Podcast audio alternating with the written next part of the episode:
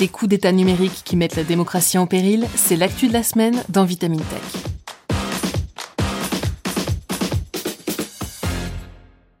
Vous avez de la chance, vous savez Oui, vous qui écoutez ce podcast. Parce que si enfiler vos écouteurs pour découvrir le dernier épisode de Vitamine Tech vous semble anodin, c'est qu'Internet n'a probablement jamais été menacé ou délibérément coupé dans votre pays.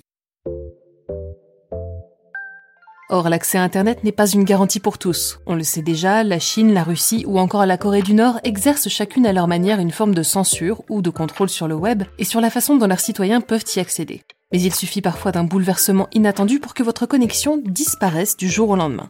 C'est par exemple ce qu'il s'est passé l'année dernière en Birmanie. Récemment écrasé lors des élections législatives, le Parti de l'Union de la Solidarité et du Développement, le PUSD, contrôlé par l'armée, mène un coup d'État contre l'opposition le 1er février 2021.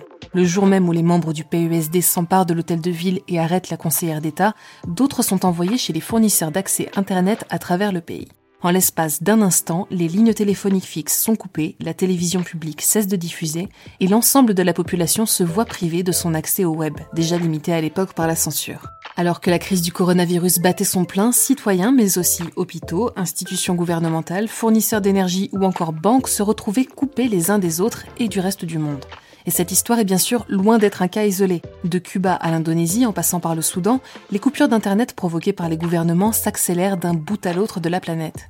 L'association Access Now dénombre pas moins de 182 coupures dans 34 pays en 2021, dont 106 coupures rien qu'en Inde. C'est 15% de coupures et 5 pays en plus qu'en 2020, et avec le contexte du conflit en Ukraine, il y a fort à parier que 2022 ne se portera pas mieux.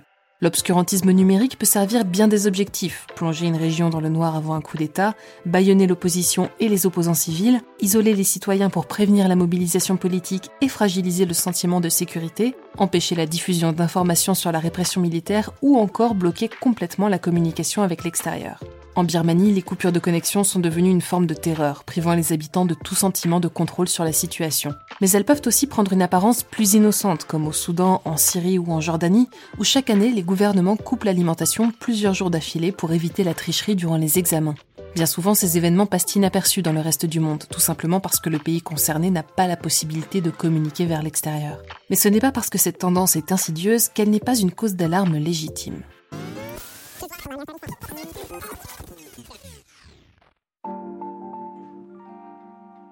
Cette montée de l'autoritarisme numérique est en effet indicative d'une banalisation de l'atteinte aux droits de l'homme dans de nombreux pays. Droit de s'exprimer mais aussi de s'informer qui dépend aujourd'hui grandement des réseaux numériques, ce d'autant plus que la presse peut facilement être contrôlée ou réduite au silence par les pouvoirs en place. Mais les dégâts ne s'arrêtent pas là, puisqu'avec la déconnexion des systèmes de santé ou financiers, c'est bien plus que la liberté d'opinion qui est menacée.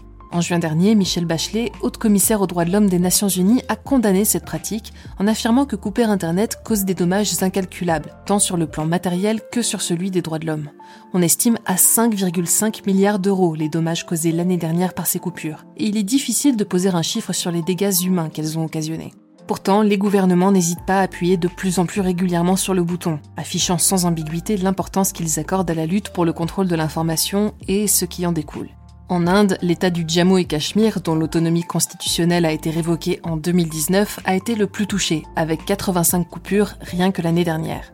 Ces dernières ont entraîné l'arrêt des cours sur Zoom pour les étudiants, empêché les médecins de communiquer avec leurs patients à distance, causé des coupures d'électricité et de climatisation, et paralysé le système bancaire, empêchant les habitants de retirer de l'argent et les emprunteurs de rembourser leurs prêts.